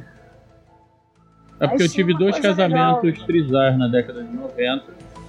Olha, Sinceramente, tá parabéns. não foram, não foram complicados. Não, eu, eu, eu lembro muito, eu lembro muito Eu lembro muito rara. É, como é que eu falo? A cabeça era bem de criança mesmo, então eu não pensava, eu não entendia isso. Eu fui entender depois direito quando eu vi de novo depois de grande. Mas eu lembrava daquele menino cara baixinho, aquele anão, né? O, o tatu? outro grande, os dois tudo vestido igual, com a mesma roupinha, a mesma cor. Foi a Aquelas ombreiras, Foi a primeira, claro, foi a primeira, a primeira versão de Irmão Gêmeo. Não, é, e- a pessoa com aquelas roupas aquela, aquelas roupas antigas dos anos 70, e sempre aquelas mulheres vestidas de ula-ula, e, e, isso- e tudo dava merda. E eu ficava com medo de algumas cenas E também. se eu não Era me engano, eles chegavam num Albatroz, num avião Albatroz. Eu não lembro se era no Albatroz ou se era no Catalina agora. Eu acho Eu que era era no Albatroz. Eu era, muito cagona. É, eu acho que era. E eles sempre chegavam aquele monte de mulher com aquele monte de bebida, comida, e elas a pessoa entrava, chegava fina e escolhia um só. o Aliás, tatu che- chegava. Ah, está chegando, está chegando, fazia festa. E tem um outro ponto, né? Que ali a Ilha da Fantasia era uma ilha mágica. Né? Sim, Tanto que tudo que você fizesse ali não causaria dano, você não morreria, você, você teria era uma que- realidade fantástica. Exatamente. Ele falava que você tinha que ter cuidado, que você se, se você se ferisse ou morresse. Só que tem um episódio que o cara morre, mas ele não morre. Aí ele vira, mas o senhor falou que morreria. Ele, nós não podemos fazer isso com tanta magia rolando na, na, na, na ilha. né? Aí foi quando eu veio as teorias de agora, por tempo que a ilha, a ilha ficava num, no, também num, num, num portal dimensional, uma bosta dela. cara, eu tinha cagaço. Tinham cenas que eu tinha cagaço. Eu tô até passando aqui e tô vendo a cena, algumas cenas do começo de um episódio chamado A Fuga Barra Cinderelas, de 78. Eu vou até assistir depois de novo. Era muito doido. E assim, o povo todo trabalhado no laque, né? Era um povo lindo. E Ah, eu, que- eu queria ser assim, mano. Eu- aliás, o meu sonho de vida. Eu sou, você sabe que eu sou uma pessoa forte, saudável, gorda, né? meu corpo redondo. Eu queria ser aquelas pessoas que chegam nas novelas, aquele monte de comida, assim, ou nesses, ou nesses, ou nesses, nessas séries, que a pessoa fala assim, come alguma coisa, tá cheio de comida lá, a pessoa dá só uma bicadinha no suco de laranja e fala, ah, tô com, com pressa. E vai embora. Eu ficava olhando, eu sempre fico olhando pra comida. Acabei de ver esse começo aqui, todo mundo oferecendo, e a pessoa, ai, vou dar só uma bicadinha. E ela pegou, deu só uma bicadinha lá naquele monte de suco, comida e coisa. Ela pegou uma tacinha, deu só uma bicadinha. Isso não co- Isso não é feio, isso não é factível pra mim. Aliás, fica aí Ai, a minha, a minha revolta do pessoal do Big Brother. Aquele monte de comida e o pessoal arrumando confusão. A gente vai comer, pelo amor de Deus.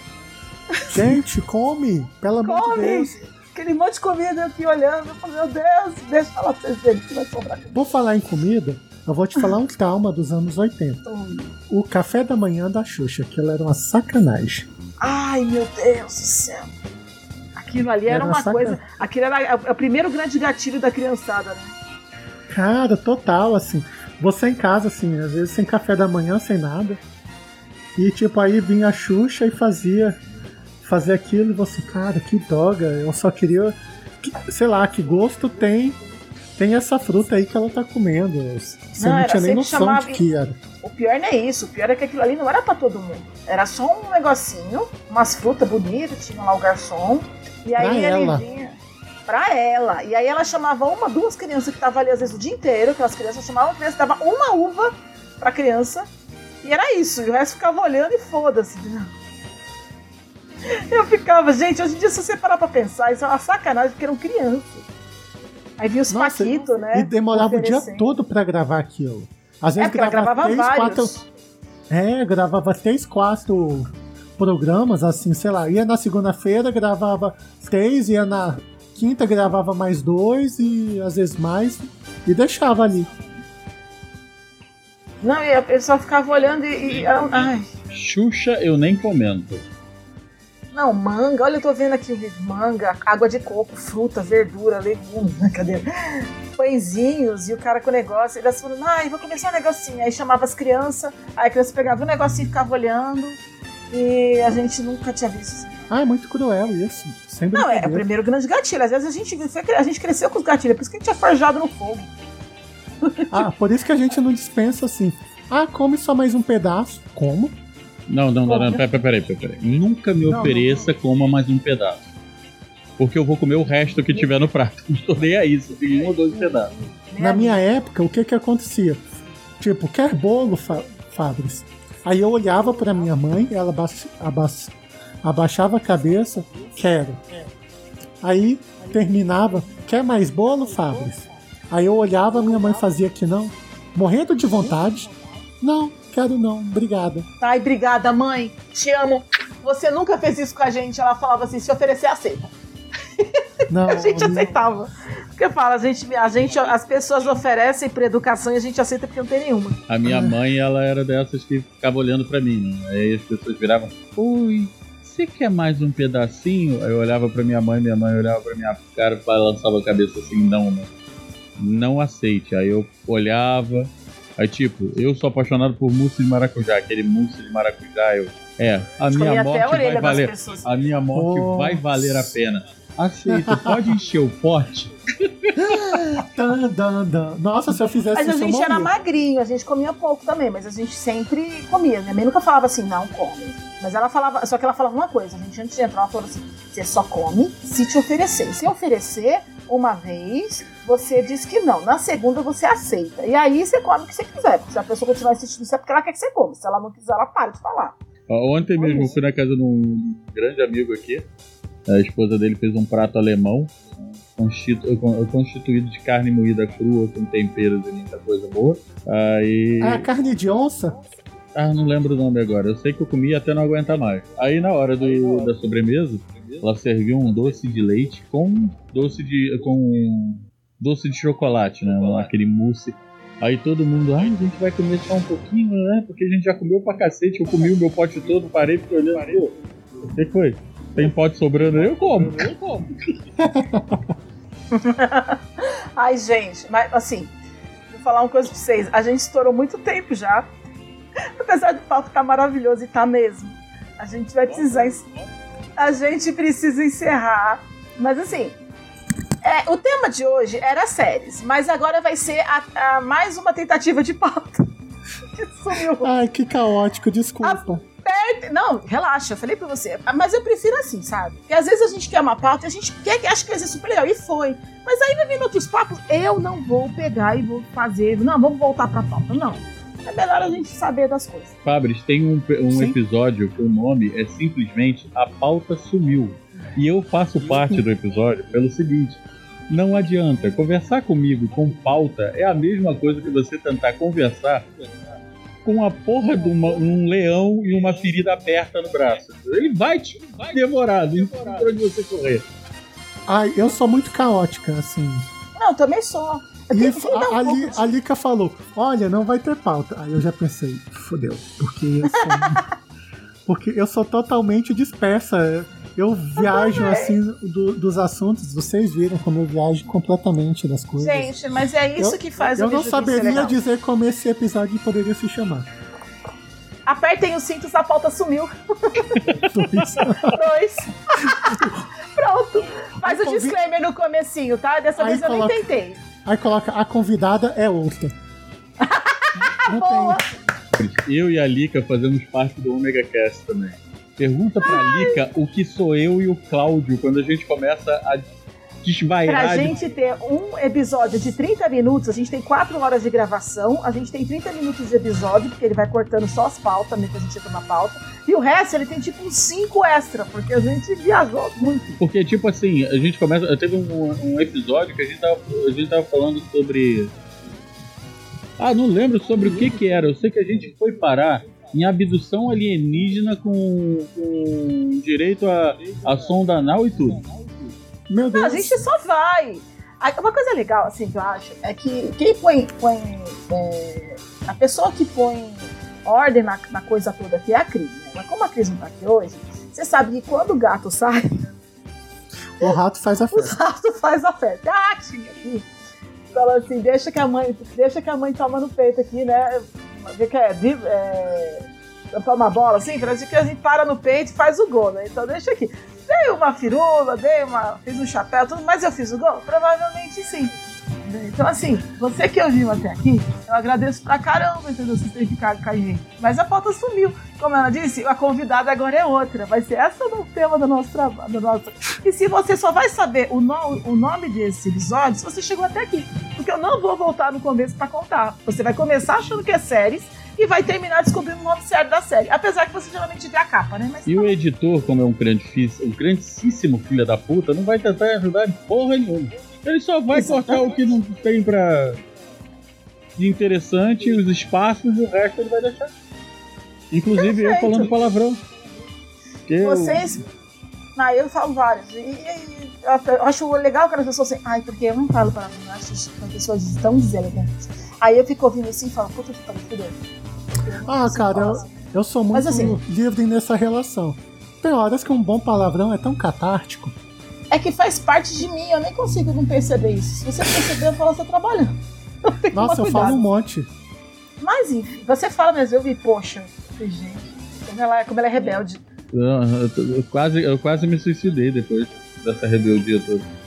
É, Aliás, um vai lá assistir os programas das Rosalinas, que isso é maravilhoso. Eu tava acompanhando, assisti vários já já no canal de vocês do YouTube. Inclusive, é, Fabris, fala suas redes sociais, os, os projetos que você participa.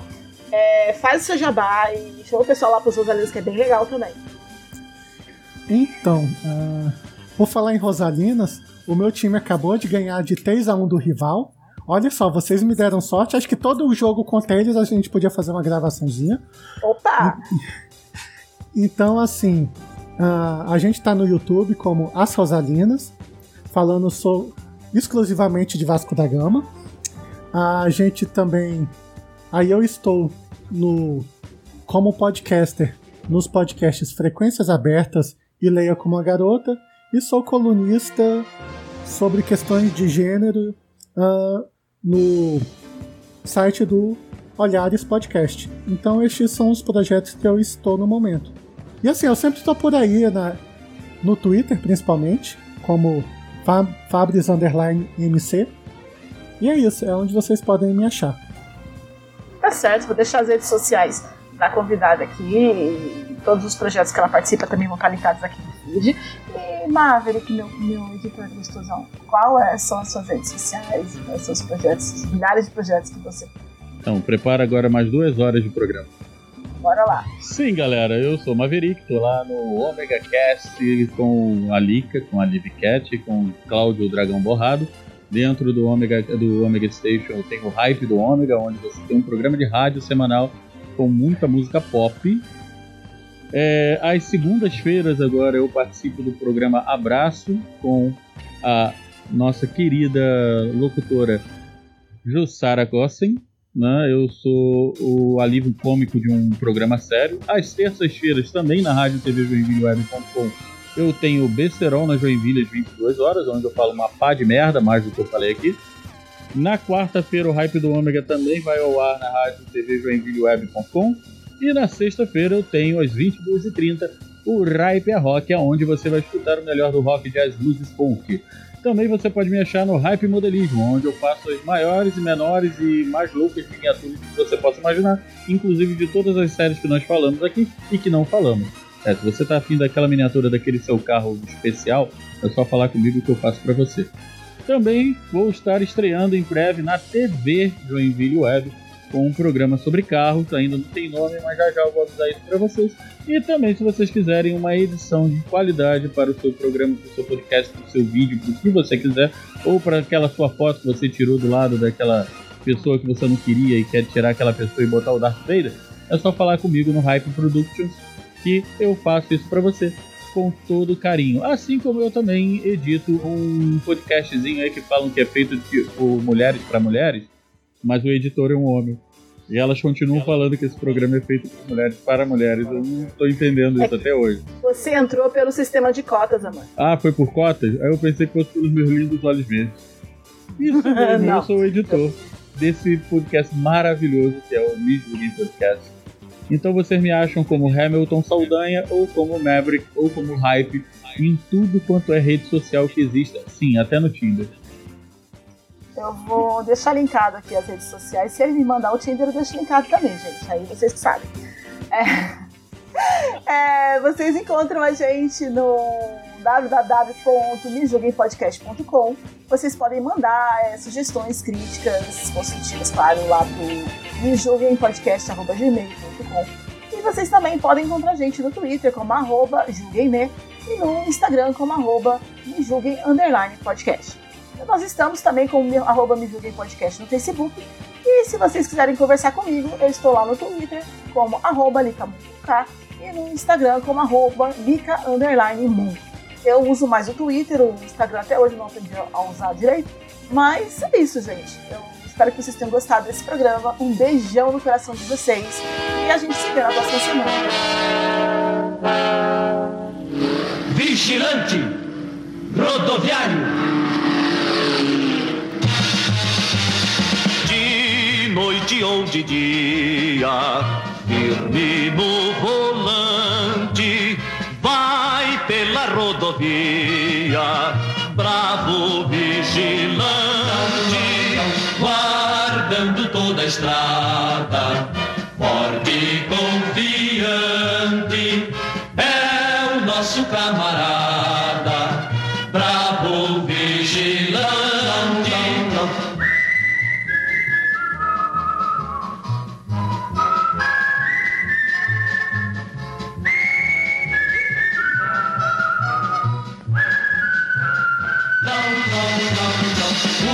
O seu olhar amigo é um farol que avisa o perigo. Audaz e temerário, pra agir a cada instante. Da estrada é o vigilante, vigilante rodoviário. Este programa é uma edição de Hype Productions.